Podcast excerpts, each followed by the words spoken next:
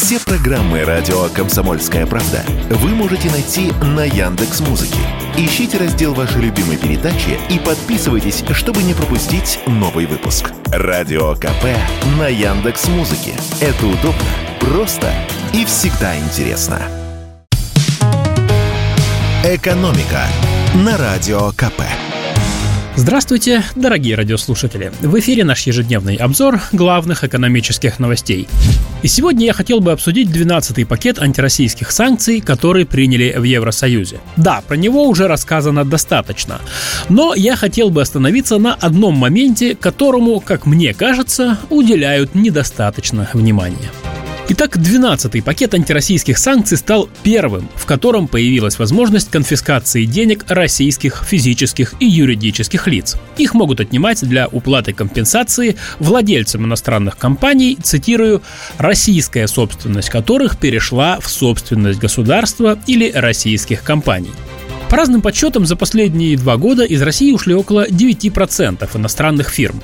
Одни остались, чтобы не терять деньги. Другие, может, и хотели бы уйти, да пока не могут, потому что оказалось, что нельзя просто так взять и уйти из России. Власти нашей страны выдвинули довольно жесткие требования к уходящему бизнесу, и для многих оказалось дешевле остаться.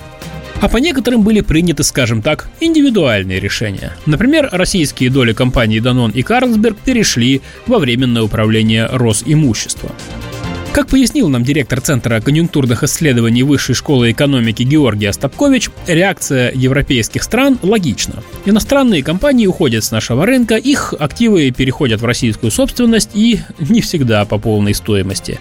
Поэтому они решили в ответ дать себе возможность конфисковывать активы российских предприятий и физических лиц, работающих на европейском рынке. Однако, по словам нашего эксперта, не факт, что принятые Евросоюзом меры будут действовать. Все зависит от тех решений, которые примет Европейский суд. Директор Института социально-экономических исследований Финансового университета Алексей Зубец считает, что данная мера не более чем возможность. Во-первых, надо будет еще доказать причастность каждого конкретного человека и то, что он заработал на этом. Допустим, если это некий олигарх, собственность которого перешла та или иная фабрика, то все просто.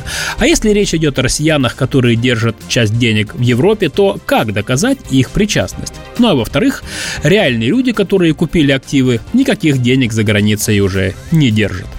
И коротко пробегусь по остальным положениям 12-го пакета санкций. С 1 января запрещается импорт непромышленных природных алмазов в страны Евросоюза из России, а с 1 марта добавится запрет на импорт российских по происхождению алмазов, обработанных в третьих странах, весом от 1 карата за камень. Также запрещается импорт из России ферросплавов, железа, медной и алюминиевой проволоки, фольги и некоторых труб. А еще литиевых батарей, термостатов, строительных товаров, лазеров и так далее. Кроме того, заморожены активы более 140 физических лиц и организаций. Но не только запретами отметился 12-й пакет санкций. Авторы смягчили правила ввоза автомобилей и личных вещей, в том числе и гигиенических. Ранее были сообщения, что даже ввоз зубной щетки на территорию Евросоюза будет ограничен. К личным вещам относится также одежда, которую носят туристы или которая находится у них в багаже. Как-то все это печально. Давайте поговорим о чем-нибудь приятном. Например, о путешествиях. Тем более, что теперь ведь можно брать с собой зубные щетки. Самым популярным зарубежным направлением для россиян в предстоящие новогодние праздники стал Китай. Об этом нам сообщили в компании «Ренессанс страхование». Чтобы это выяснить, в компании проанализировали оформленные страховые полисы выезжающих за границу. Так вот, в Китай отправится 17% от общего числа желающих отдохнуть за рубежом. Годом ранее этот показатель не превышал сотых долей процента, сообщили в страховой компании. Такой рывок объяснили умеренной стоимостью билетов и упрощенными правилами въезда. На втором месте стоят страны шенгенской зоны – Австрия, Испания, Германия, Италия и другие.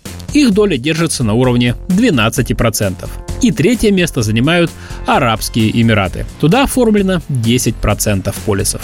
В список популярных маршрутов для новогодних каникул также входят Турция, Мальдивы, Грузия, Сербия, Сейшелы и Южная Корея.